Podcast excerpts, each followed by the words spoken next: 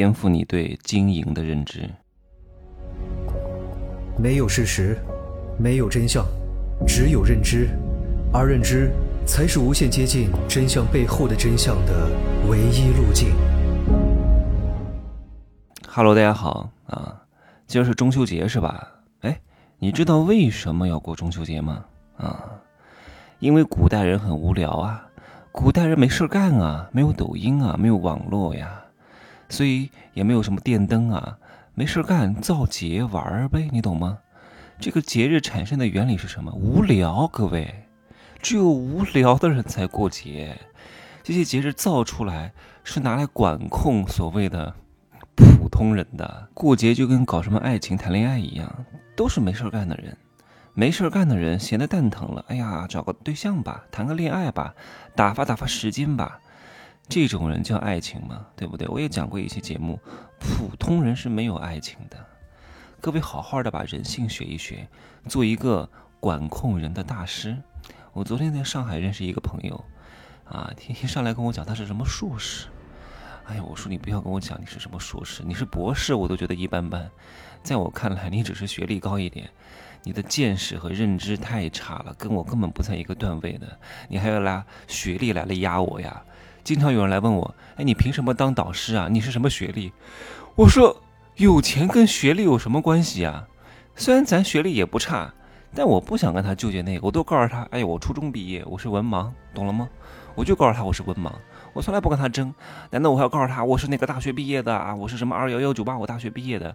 你跟他讲这些东西啊，就陷入他的圈套当中。我从来不跟他讲，我这样一讲，他就他有优越感了。哎呀，你看这个人啊，没我厉害。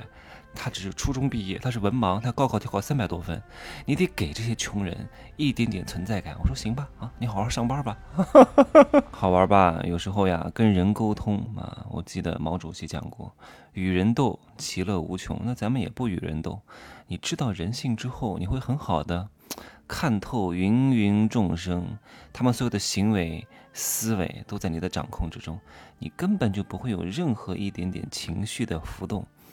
都在你的掌控当中，处变不惊，你觉得很正常？为什么？因为你预判到了，你知道，啊，这个事件的发生一定会有人怎么样怎么样怎么样，你就不会大惊小怪了，你也不会觉得，哎呀，吴谦，啊，还搞出这档的事儿，人家只是明星而已，他也是一个人呐，只要他是个人，他就脱离不了人性。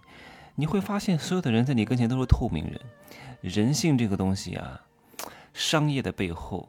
是人性啊！光学那些 MBA 的知识，其实没有用啊！多少人说真奇学长啊，你要不要提升逼格去报个 MBA 的班？我说没必要，因为我也不是做实业的，我也不是做 To B 生意的，我也不需要搞什么圈层，没必要的。我做的是 To C 的生意，认识这些人也没什么意义，他们也不会来买我的东西的啊！我认识这些圈层和人脉，对我来说没有什么太大的必要。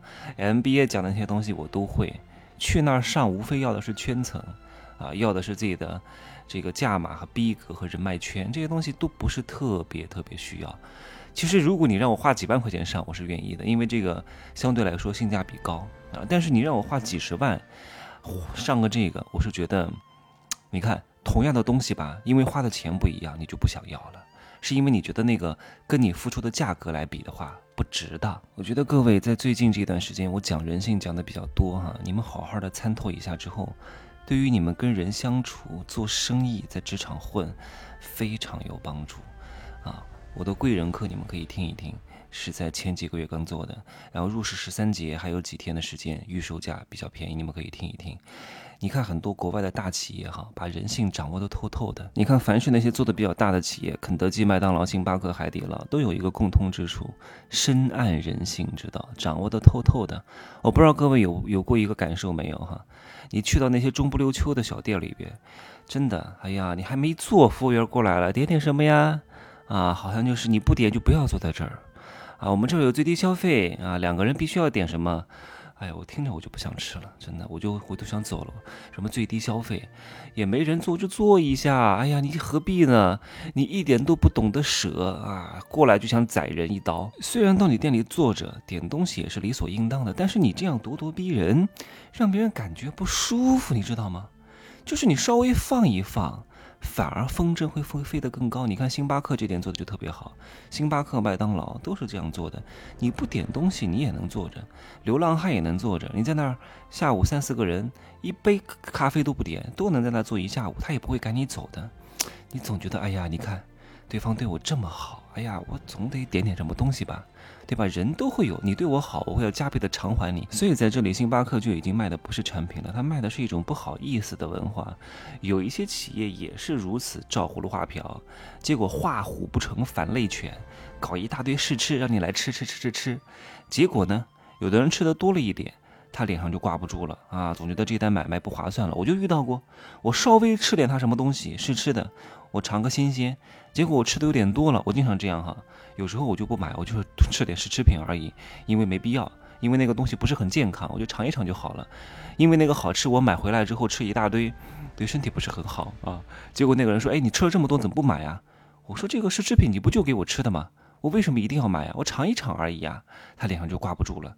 你说这种人就是。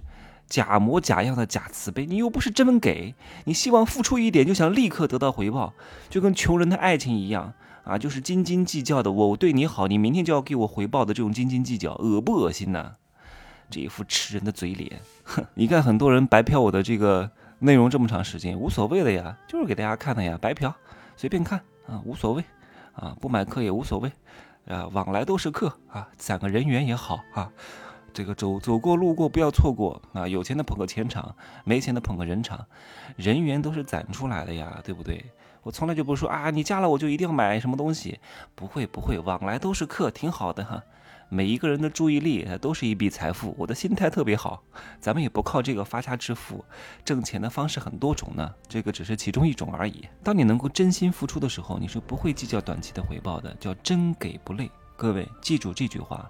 真给不累，你为什么会累？就是因为你不是真给，你是假给，给了明儿就要要，给了后天就要回报。穷人之间不就这样吗？哎呀，我今儿对你请你吃顿饭，你明儿怎么不回请我呀？富人不是放长线钓大鱼，富人不是不要回报，要的是长久的回报。买个股票能持个五年十年的。穷人今儿买了，明儿就要涨啊，追涨杀跌，心态是完全不一样的。没有人做任何事情是不求回报的，一定有。他求得一种心安理得，他也是一种回报，对不对？所以不可能有人真心付出什么都不要，只不过我们看的比较淡而已。我投资十个人，九个人辜负了我，我也觉得理所应当，这是正常的概率。有一个人懂得知恩图报，那也挺好的啊。你看。肯德基、麦当劳啊，海底捞为什么要在这么黄金的地段，还要留出一片区域给小孩玩玩乐，给小孩玩耍，在里面嬉戏打闹？各位，你想过这个问题没有？这些小孩暂时没有生产力的，你懂吗？他卖的是一种快乐的感觉，从小在小孩的心智当中占领一席之地。以后这些小孩长大成人，是不是就是新的消费者？未来二十年到三十年的消费者啊！只要这个小孩以后想到麦当劳、星巴克，想到海底捞，他就会是一种快乐的感觉，已经不是在卖产品了，卖的是童年的回忆、记忆和味道呀。很多人做生意是不懂的，就想一手交钱一手交货，他永远不懂得占据别人的心智。这么黄金的地地段啊，给这些流浪汉，哪怕不买啊，也是人头攒动，很热闹的场景，能够吸引真正想买的人啊。所以有些人他看不懂背后的道道，他怎么能挣钱？你不把这些东西修好，你怎么能挣钱？好好的把我这一系列的人性的课程都听完，贵人课、商业课。啊，封神之路更要听，你会发现能量无比巨大。赚钱靠的不是能力，靠的是能量。就这样讲吧哈。中秋节祝各位快乐快乐快乐哈！该快乐的还是要快乐的啊，不快乐的永远也不快乐，好吗？中秋节别吃月饼了啊，什么破逼月饼，齁死了，甜死了，一点用都没有，长胖变丑啊，让你越来越笨。就这样讲吧。可以加我的微信，真奇学长的拼首字母加一二三零，备注喜马拉雅，通过概率更高。再见。